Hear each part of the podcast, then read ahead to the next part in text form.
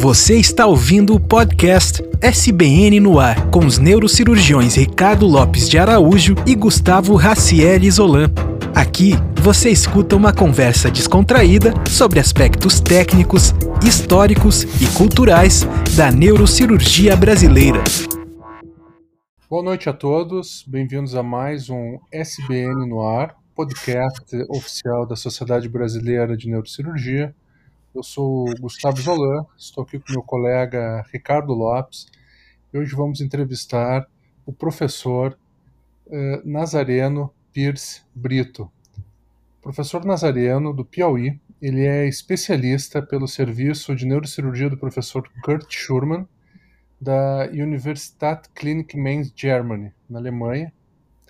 Ele tem mestrado e doutorado pela área de neurologia da Unicamp é chefe do Departamento de Neurologia e Neurocirurgia da Faculdade de Medicina da UESP, é chefe do Serviço de Residência Médica, credenciado pela SPN, do Hospital São Marcos de Teresina, e é editor-chefe da revista Médico-Científica do Hospital São Marcos. Professor Nazareno, seja muito bem-vindo a esse podcast. Eu gostaria, em primeiro lugar, de agradecer a oportunidade. Se vocês me permitem, é, fazer uma frase em alemão e explicar depois para vocês. Como uma pessoa muito discreta, eu mantenho esse lema, esse tema alemão na minha cabeça. Então, o alemão diz que Wenn Sie hier da sind, erzählen Sie bitte nicht über sich, das tun wir schon, wenn Sie hier nicht sind. Isso quer dizer o seguinte: quando você estiver por aí, não esclareça sobre você. Deixe que os outros já fazem quando você não está. Então, eu sou muito discreto em propagandas. Eu não, vocês estão vendo, eu tenho mais de 40 anos de cirurgia, de neurocirurgia, e não apareço em muitas coisas porque realmente eu sou muito muito reservado. Eu gosto muito de trabalhar mesmo, certo? Então, eu sou um jovem, digamos assim, é, que saiu de Teresina, de Piauí. Eu saí daqui com 18 anos. Fui estudar no Pernambuco. Lá no Pernambuco eu já vi, já me encantei pela neurocirurgia, já no primeiro ano da medicina e tive a oportunidade de conviver no departamento de anatomia com as cabeças, as peças para fazer. Eu fazia aquelas peças anatômicas até o último ano da minha faculdade. Isso realmente me deixou assim como uma situação muito cômoda de entendimento dentro da neurocirurgia e dentro da neuroanatomia. Isso me fez pensar é, em não esquecer a minha carreira de médico. Sempre fui um bom estudante, sempre tive a oportunidade de passar sem fazer prova final, certo? e acabei rápido, realmente, nos seis anos, o meu curso. Fui para São Paulo, em São Paulo eu fui para o Dr. Nubor Facuri, que era o chefe da Unicamp, e Santa Casa. Então a gente fazia a residência Santa Casa, Unicamp. Daí a minha ligação com a Unicamp né? Doutor Nubo, até hoje, que foi meu primeiro mestre, um excepcional neurologista, certo? Um diamante, realmente, dentro da neurologia e dentro é, do entendimento do sistema nervoso central. Isso me fez realmente é, é, uma situação muito confortável de aplicar a neuroanatomia aos conhecimentos da neurologia e ver o meu paciente como um todo, ver o meu paciente dentro de um exame neurológico complementado realmente para os exames gerais. Só que ao final disso, eu eu não me sentia neurocirurgião. Nós tínhamos muito poucas cirurgias. Não era, nós dividíamos ali com o Santa Casa, Unicamp, e realmente para nós sobrava muito pouco, né? Sobrava às vezes um hematoma, uma coisa. E eu dizia sempre: olha, eu preciso ser neurocirurgião, eu preciso operar. Então, eu consegui, através de um amigo que já fazia na Alemanha, o contato com o professor Schurman, e o professor Schurman me aceitou como convidado durante um ano. Então, eu fui, a princípio, como gaste, como convidado. Só que existe uma coisa que a gente chama, até eu tinha colocado no slides para vocês, a faculdade nossa, a universidade, a Johannes Gutenberg, né? Universidade de Medicina, eu botei uma coisa que chama dedicação. A dedicação, eu acredito até hoje que é o passo de tudo que nós precisamos é, realizar. Baseado e apoiado em uma coisa que eu chamo é, improviso e coragem. A gente tem coragem, tem que ter coragem.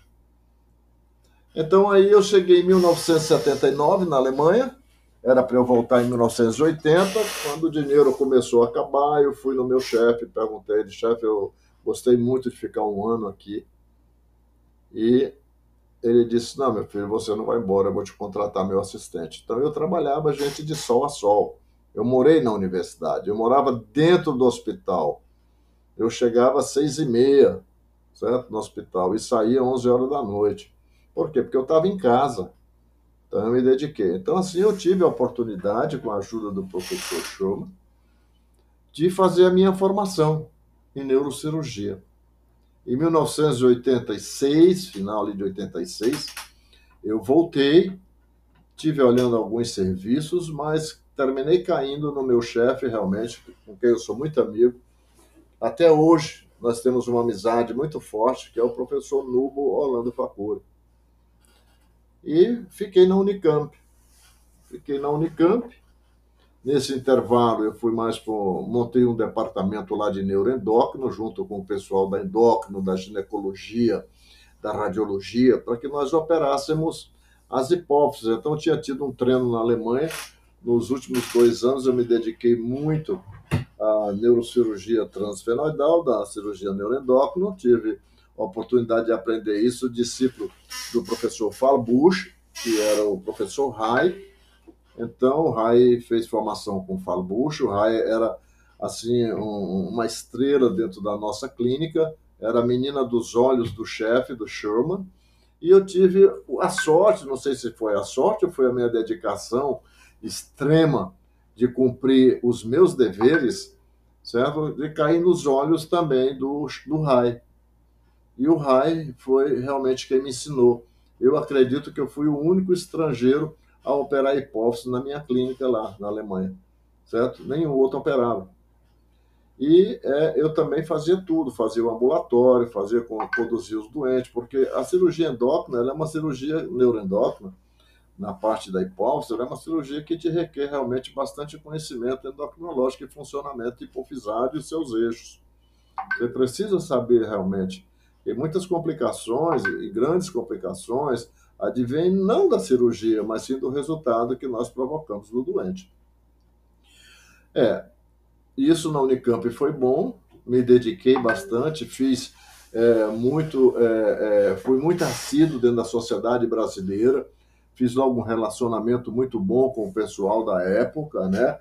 Sou Gilberto, é, é, Gilberto, é, é, um pessoal inteiro que, que dirigia, né? O, o Ronald, o Ditzel, o Batista, o pessoal de São Paulo mesmo, o Guilherme, certo? É, o pessoal da Santa Casa, fiz amizade com todo mundo logo. Eu me lembro que no primeiro congresso da Sonesp eu estava lá, eu tinha até mostrar, ia mostrar uma foto para vocês, eu sentado lá na mesa é, é, examinando ou fazendo a moderação e perguntando aos expositores. Então eu tive um tempo muito bom em São Paulo, esses 10 anos que eu fiquei na Unicamp. Pude operar bastante, pude fazer a minha qualificação, né? A minha qualificação, eu fiz o mestrado, o doutorado, tudo com material meu, material da hipófise, né? Então, eu logo, logo, é, quando eu voltei na Alemanha, uns dois anos que eu estava na Unicamp, dois, três anos, o, o meu amigo falou, disse, olha, Nasa, eu não estou mais colocando músculo dentro da cela, nada, eu não coloco nada, porque aquilo atrapalha. E até hoje eu não coloco nada, certo? Eu fecho com um pedaço de osso e sugicel. Quer dizer, aí eu fiz uma tese chamada... É, fechamento celular simplificado, É só isso. Eu não tenho fístula. O pessoal diz, você tem fístula? Não, não tenho. Eu não tenho. Meus pacientes não fazem fístula. Certo? Eu acho que dos pacientes que eu dediquei a minha, a minha, a minha tese de doutor, tinha um paciente que vazou no intraoperatório, mas eu coloquei um dreno, certo? E é lombar e consegui cistir essa, essa fístula. Eu lembro muito bem quando eu apresentava no congresso, dizendo, você tem muito, você tem muita fístula. Não, eu não tenho fístula. Então, se você deixar realmente aquela aracnoide ali, é o que eu tenho receio hoje em dia, nas grandes aberturas que são feitas. Você precisa realmente ter um grande treino. Eu sou muito assim, como é que eu vou dizer para vocês? Eu sou muito sim, eu simpatizo bastante, certo? Está aqui o aqui com o nosso podcast o Ricardo, que é preceptor na nossa residência. O Ricardo faz toda a cirurgia endoscópica, certo? Mas eu ainda não me acostumei ainda aquela aquele alargamento que existe ali embaixo na base do crânio, entendeu? Aquela rotação, aquele aquela aquele pecum que você faz, eu não, não acostumei ainda aquilo dali, realmente talvez não acostume. Eu seja um grande admirador da via endoscópica transnasal, certo? Mas eu gosto da via microscópica transnasal. Porque eu acho que o tumor que eu não consegui tirar por baixo ali, gente, às vezes eu não consigo tirar ele por cima também não. Na grande maioria das vezes certo? Se você realmente 70% desse tumor, você não consegue. Então, é, eu fui convidado durante a minha estadia, eu operei uma administradora do Hospital São Marcos e eu comecei a fazer brincadeiras com ela, dizia, olha, me leva para casa, mas era brincando, né? brincando, eu não tinha assim na minha cabeça que eu voltaria ao Piauí, não existia mais, eu já estava 30 anos fora do Piauí. E eu sabia que o Hospital São Marcos era um hospital muito equipado, muito bem equipado, porque quando eu vinha, às vezes, aqui de férias no Piauí, eu visitava o diretor do hospital, que é amigo, conhecido da família e tal, o doutor Alcenor. E aí o doutor Alcenor manda uma carta perguntando para mim é, o que eu queria para vir ao Piauí. Aí eu disse, bom, em primeiro lugar, eu quero uma passagem para eu dar uma olhada no hospital, o que, que a gente pode fazer. Ele mandou a passagem para mim, para minha esposa, nós fomos lá. Eu achei interessante o hospital, mas mesmo fiquei ainda com aquele receio, porque não era o primeiro que tinha me chamado. Eu já tinha vindo uma vez aqui em Piauí, num outro hospital que tinha me chamado, e quando eu fiz a minha relação cirúrgica, eles pularam fora. Então, eu acreditava que ia ser a mesma coisa. Ele disse: Você vem. Eu disse: Se eu cumprir com o que eu vou te pedir, eu venho. Então, gente, eu fiz uma proposta para não vir, mas eu não sabia que o doutor Alcenor era uma alma em que você não podia desafiá-lo. Você desafiava ele, você caía do cavalo. E aí ele mandou uma carta e disse: Olha, comprei o seu microscópio. Foi o segundo microscópio a chegar no Brasil. Microscópio com traves. Existiam dois microscópios. Isso em 1997. Um no Ciro Libanês, outro no Hospital São Marcos. Isso tem na revista da SBN, os dois centros de alta complexidade de neurocirurgia estão localizados no Piauí e no SBM. Por quê? Porque eu montei um serviço todo à base de sistema alemão. A minha sala de neurocirurgia, que hoje todos usam, eu falo minha sala, gente, não que ela seja de propriedade minha, ela é de propriedade minha idealizatória. Aqui tudo que tem lá dentro feito é da minha, é da minha cabeça ela tem gaiola de Faraday, ela tem, ela tem tudo, ela tem uma área que já tentaram já modificar algumas coisas, algumas coisas eles conseguiram, outras não, e eu continuo dentro do meu sistema ali alemão muito duro no que eu vou. Vou indo, vou conseguindo, certo? Por último, consegui nesse projeto novo, um microscópio também muito muito evoluído, que é o nosso microscópio da Leica, que nós podemos operar com cinco alas, podemos operar com fluoresceína. Nós é, temos um centro cirúrgico bem equipado. Eu, às vezes, brigo bastante, inclusive o doutor Ricardo está aí sabe disso, porque não existe muito a dedicação de cuidar do centro cirúrgico de todos. Então, quebra o material, fica por isso mesmo, ninguém vai atrás, então eu vou sempre atrás. eu estou sempre mandando ajeitar, corrigindo, querendo comprar mais. Então, então, às vezes, eu me sinto ainda muito só, desde 1997. Tem os que estão comigo e tudo, mas eu gostaria, não, não, não que eu seja chefe, eu não, eu, tenho, eu não tenho esse negócio comigo. Daí quem trabalha comigo sabe, eu não tenho esse negócio de ser chefe. Eu quero ter um grupo potente, um grupo forte, um grupo que possa ser representativo. É isso que eu preciso. Certo? Perfeito. Então, Perfeito. Ah, então, então, o que eu, eu, eu corro atrás é justamente do melhor para todos. Então, enquanto eu estava, digamos assim, como o paulista diz, gramando, certo? Muitos deles estavam saindo da escola do grupo, né? Tá? Não tinham nem feito ensino fundamental ainda, certo? Então eu estava lá já ajeitando, e hoje a sala está pronta. E eu recebo todos. Todos. Não tem esse negócio de chegar na frente, quem está operando aí, quem é? Esse fulano é daqui? Não, eu não tenho isso comigo. Eu tenho no sentido de reforçar o serviço, de ter cabeças dentro que ajudem, que tenham direcionamento. Então, a solidariedade é diferente do corporativismo.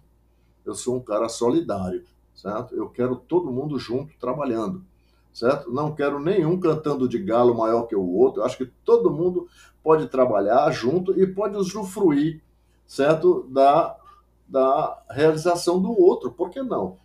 Meu material está lá, quem quiser pegar, às vezes, para mostrar em congresso e tal, patati patatá, certo? Pode mostrar. Eu, graças a Deus, ainda tenho bons resultados, certo? Muito bons. Todo mundo sabe disso, certo? Morrem uns porque tem que morrer, vocês sabem, nós somos neurocirurgiões.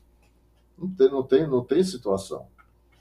Então, é, nesse, meu, nesse meu intervalo montando o Hospital São Marcos, que eu monto desde 1997, eu comecei a pensar na residência médica. Eu, eu, eu sempre tive interesse nessa residência médica, porque é uma maneira que você tem de fazer alguma coisa pelo teu lado, pelo lado que você está, pelo estado que você está, que é um estado pobre, gente.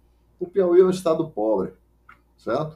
Então, se a gente acha que vai ganhar dinheiro aqui no Piauí, tá aí quem está na luta ganhando dinheiro corre que nem um camelo, de cima para baixo, de baixo para cima, certo? Se quiser ganhar um dinheiro honesto, né? Faz isso. Se for aquele realmente que sempre aparece, ganha diferente, né? Então, eu montei a residência, fiz o programa inteiro, passei um tempão fazendo o programa, certo? Sentado, fiz o programa inteiro que compete às diretrizes, às matrizes que a SBN prorroga. Eu já tinha conhecimento da Unicamp. Na Unicamp, eu fui oito anos, quase nove anos, eu fui o, o preceptor coordenador da residência. Então eu, eu montei uma coisa diferente na Unicamp, que ninguém. Eu, na Unicamp eu não operei nada, eu operei o quê? Na Santa Casa? Um hematoma, dois hematomas. Fui operar na Alemanha, que a gente tinha 3 mil cirurgias por, por ano. Então, quando eu voltei para a Unicamp, que eu fiz um programa, botando residente para operar aneurisma, nossa, os caras achavam que eu estava louco. Então, todo mundo na Unicamp achava que eu era louco. Por quê? Porque eu queria botar coisa para residente fazer. Gente, mas residente não é marmita. Entendeu? Então, no dia que eu tiver em coma, se o meu residente está sozinho num lugar onde eu caí em coma, ele que vai me operar. Não tem outro jeito. Eu sempre tive esse pensamento de dividir e de somar o ensino. Sempre foi uma coisa simples. Não sou arrogante, não sou nada, sou um cara muito simples, certo? É que nem diz a história, sou pobre, mas sou limpinho, né? Eu gosto de usar isso, entendeu? Certo? Porque eu gosto realmente das coisas certas, das coisas que são assim. E assim fomos contemplados. Fomos contemplados por um serviço de residência. Lembro muito bem que veio o Cole aqui, junto com o japonesinho, que me, me foge o nome agora. Eu fiz a apresentação, Fiz a apresentação de todas as cirurgias que eu faço já, cirurgias de abertura do ângulo ponto, abertura do, do canal auditivo, cirurgias de acústico do neurinoma, cirurgias de aneurismas complexos, tudo, eu tenho tudo montado isso. Quer dizer, e fiz a apresentação. O Cole disse, olha, tá ótimo, não tem aqui você, tá tudo aí que você precisa ensinar. Certo? A única coisa que ele me, me me, me fez e fez muito bem o Cole, porque o Cole é um cara muito inteligente. Eu gosto muito do Cole. O pessoal de Ribeirão, eu gosto muito do pessoal de Ribeirão. Aquela rixa ali da Unicamp e Ribeirão, mas eu acho que Ribeirão é um lugar que se sobrepõe, inclusive, à Unicamp. Desculpe eu estar falando isso, assim, abertamente. Eu gosto muito do Cole, aquele cara duro, mas ele é um cara, certo, firme. Ele disse, olha, Nazareno, acho melhor tu começares com um, porque eu tinha pedido dois residentes. Tinha pedido dois pelo, pelo movimento que eu teria que deslocar lá. E realmente ele tinha razão. No final, nós não temos cirurgias para dois residentes ainda. Nós temos uma média. Agora, talvez sim. Depois que nós fizemos todo o contrato, isso foi fe sendo feito ao longo do desenvolvimento da residência. Nós já temos três residentes formados. Eu fui fazendo é, é, é, contrato com os outros hospitais. Então, nós somamos as cirurgias, junto tudo, dá quase mil cirurgias ou mais. Então, nós já teríamos. Né? Mas eu ainda acho que é bom, com o pé no freio, olhar isso daí. Então a residência corre, a pandemia veio para todos nós, vocês sabem disso, foi um desastre para todos nós, mas a pandemia trouxe coisas boas também. Ela conseguiu uma coisa que eu acho interessante inédito: a união à distância. Gente, olha o que a gente está fazendo. Olha as lives que eu faço todas as terças-feiras, que hoje em dia eu brinco muito com a, brinquei com o Eberval, com o Fernando, vocês me expulsaram da minha terça-feira com a história de universidade. Mas eu caí para quarta. Eu não desisto, certo? Então fica na quarta. E os residentes têm a oportunidade hoje, gente, de estar em contato o tempo inteiro com todos nós que somos os neurocirurgiões da Sociedade Brasileira de Neurocirurgia.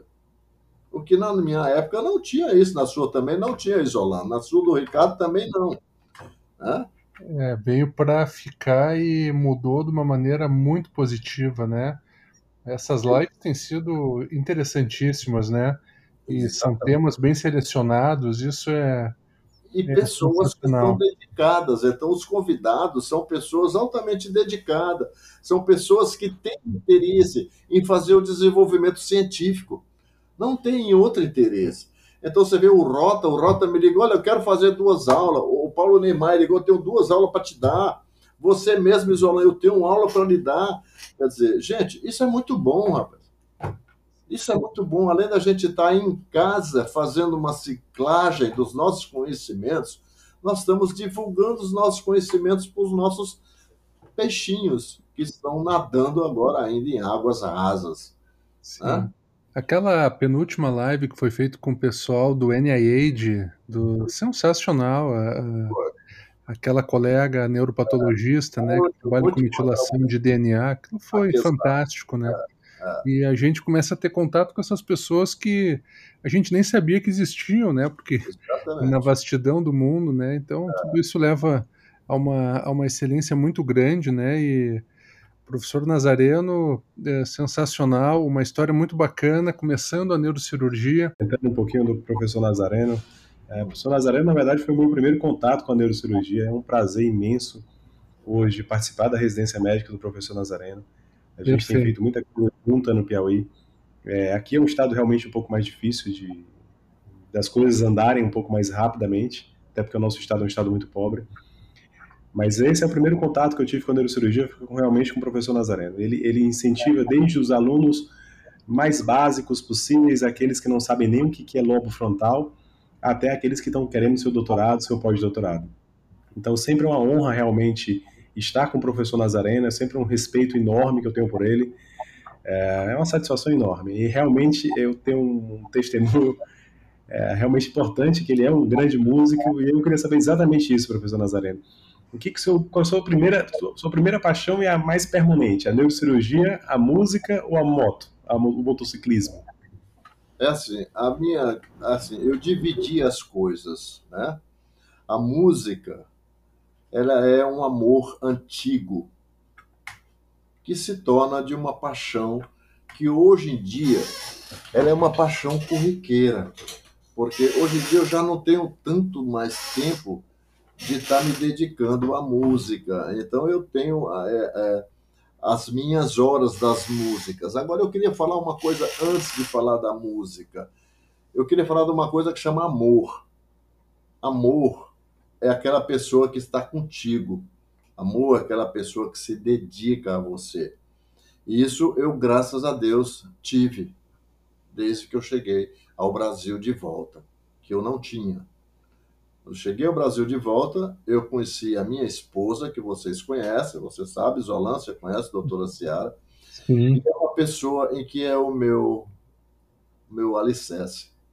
É a pessoa em quem eu realmente é, me apoio e que me realmente segura todas as horas. Tive dificuldades com os meus filhos do primeiro casamento, ainda os tenho hoje, com exceção do meu filho, que é neurocirurgião na Alemanha. Esse é meu amigo.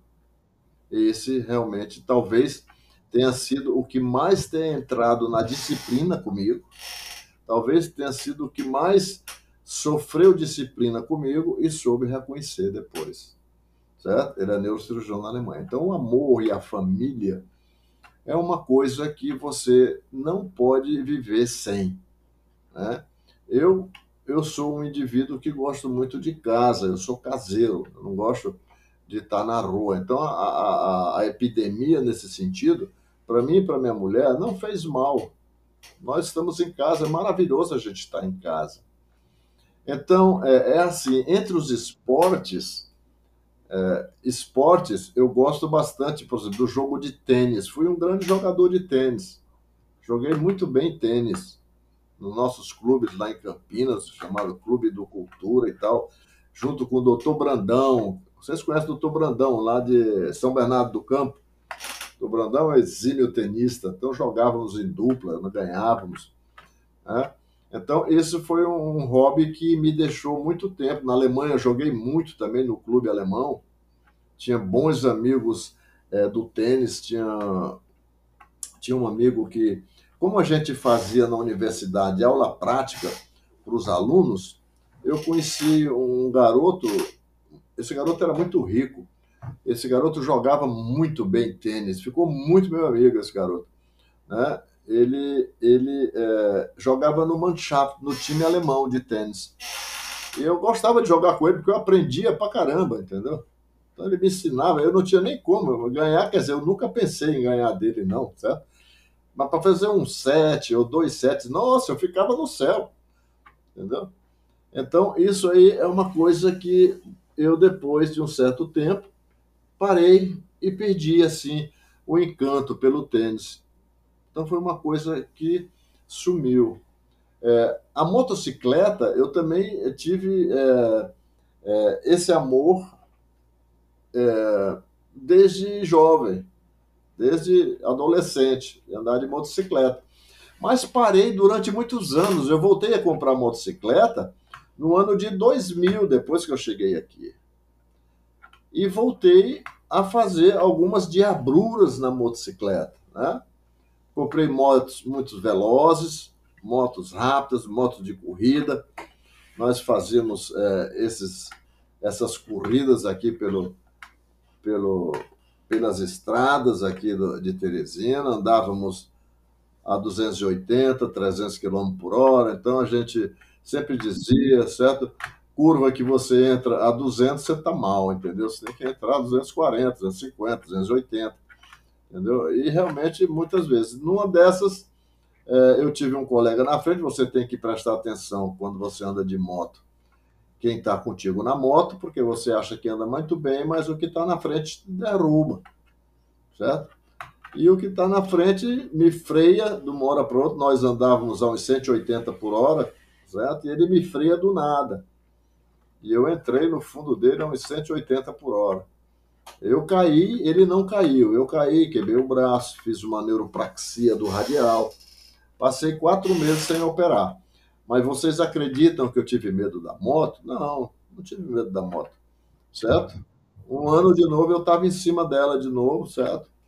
Rodando e fumegando, porque isso é uma paixão, isso é uma coisa que você, você não sabe explicar isso, entendeu? Você sente aquela necessidade de sentar naquele veículo ali você se sentir sozinho, você se sentir solto, como eu digo sempre, nas asas da liberdade.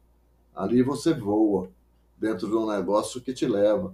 Então, é como o João Soares diz, a moto é aquele, aquele, aquele, aquele veículo que tu tenta te equilibrar em cima e ela tenta te derrubar. Então, essa é uma grande verdade.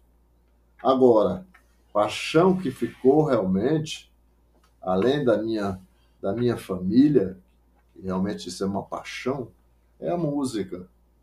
Eu realmente eu tive uma época muito eu tive um primo muito importante que chamava Torquato Neto. Foi muito importante dentro do movimento brasileiro musical. Tive muito pouca aproximação com ele, tive muito com a, com a esposa dele, né, que era uma pessoa maravilhosa. E o Torquato, ele ele me, ele me estimulava muito. Eu tocava muito violão. Eu, eu cheguei a tocar junto com Alceu Valença, Geraldo, na universidade. Paulinho da Viola passou uma vez no Recife, eu fui, toquei um pouco com ele, entendeu? Então, eu gostava, e gosto ainda hoje do violão. Né? Só que quando o Torquato se suicidou, o Torquato ele tinha psicose maníaco-depressiva era menos depressivo, né, como diz o alemão. Tinha bipolar, hoje a gente chama bipolar, né? Certo? Ele se matou, ele se suicidou. Então eu tive uma, uma e eu já funcionava dentro do departamento de neuroanatomia. Então ficava aquilo na minha cabeça, neuroanatomia, música, neuroanatomia, música. E eu era fanático por neuroanatomia. Entendeu? Neuroanatomia, música, aí à noite eu ia, aí de final de semana eu ia para os barzinhos do Alto da Sé, lá em Olinda, certo? Tocava nos botecos, entendeu? Era uma coisa que era bom. Mas aí, quando, no quarto ano de medicina, foi que o Torquato se suicidou. Então, aí eu fechei o violão, botei o violão embaixo da cama lá, não tirei mais. Eu fui tirar o violão depois de uns quatro anos, mais ou menos. E você fica meio ruim das mãos, né? Perde o movimento dos dedos, mas logo, logo vai voltando algumas coisas. Hoje, eu não tenho assim pretensões. Então, tem grupos, por exemplo, eu, eu tenho conhecidos que são profissionais e que eu adoro cantar com eles. E eu acho que eles gostam também que eu cante com eles. Às vezes vem em casa, eu peguei aqui uma, uma, uma coisa para mostrar a vocês, que é o ensaio. O ensaio é uma maravilha, gente. A gente fica ensaiando para fazer aquela música. É uma maravilha. Se vocês pudessem botar aí no, no, no, no podcast esse, a, o Sherpa, eu ia mostrar para vocês uma, uma, é, um ensaio. E depois eu posso mostrar algumas músicas tocadas só por mim, cantadas. Eu sou um amante da bossa nova, fui criado no Jubim, Vinícius, Baden Powell, certo? João Gilberto, e toda a bossa nova, Oscar de Castro Neves, toda, todo o supra-sumo da bossa nova e do jazz, né? Chet Baker, Duke Ellington, né? O Chet, é, sou fanático pelas músicas do Chet Baker, né? O, o Billy Evans, que era o preto, branco, todos os músicos do jazz, conheço quase que todos. Então eu gosto muito dessas músicas, né? Gosto muito. Eu, é, é, dentro, dentro da minha família, eu esqueci uma coisa que é inesquecível, certo? Então, eu me lembro que o João Bosco dizia: Nos dissemos que o começo é sempre, sempre inesquecível. No entanto, meu amor, que coisa incrível, esqueci nosso começo inesquecível. Né? Então, eu esqueci uma coisa, não que eu esqueci, é falando muito, porque eu falo muito. Eu tenho a minha paixão maior hoje em dia, é a minha filha, é a Gabriela.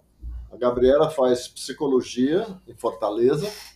É, vai voltar possivelmente como neuropsicóloga, muitos anos, não sei se não, ainda, ainda vou conseguir isso, porque ela quer ir embora, quer fazer neuropsicologia, e nós vamos ver realmente é, como se vai. É uma garota estudiosíssima, está sempre conversando comigo, eu sou muito, muito fã da minha filha.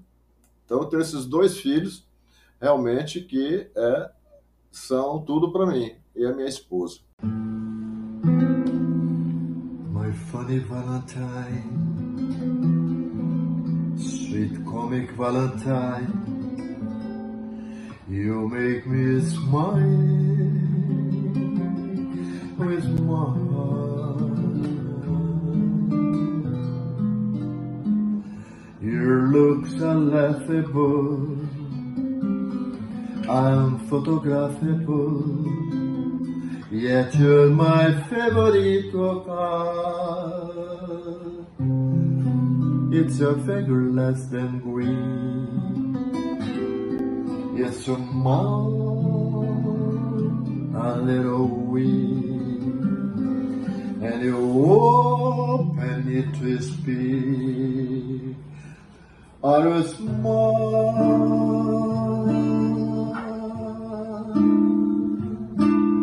But don't change it there for me.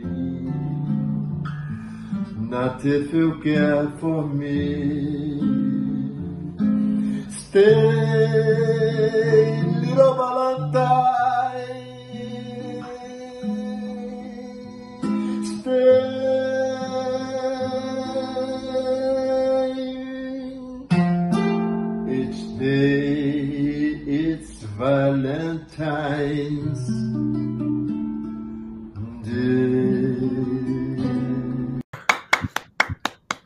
Excelente.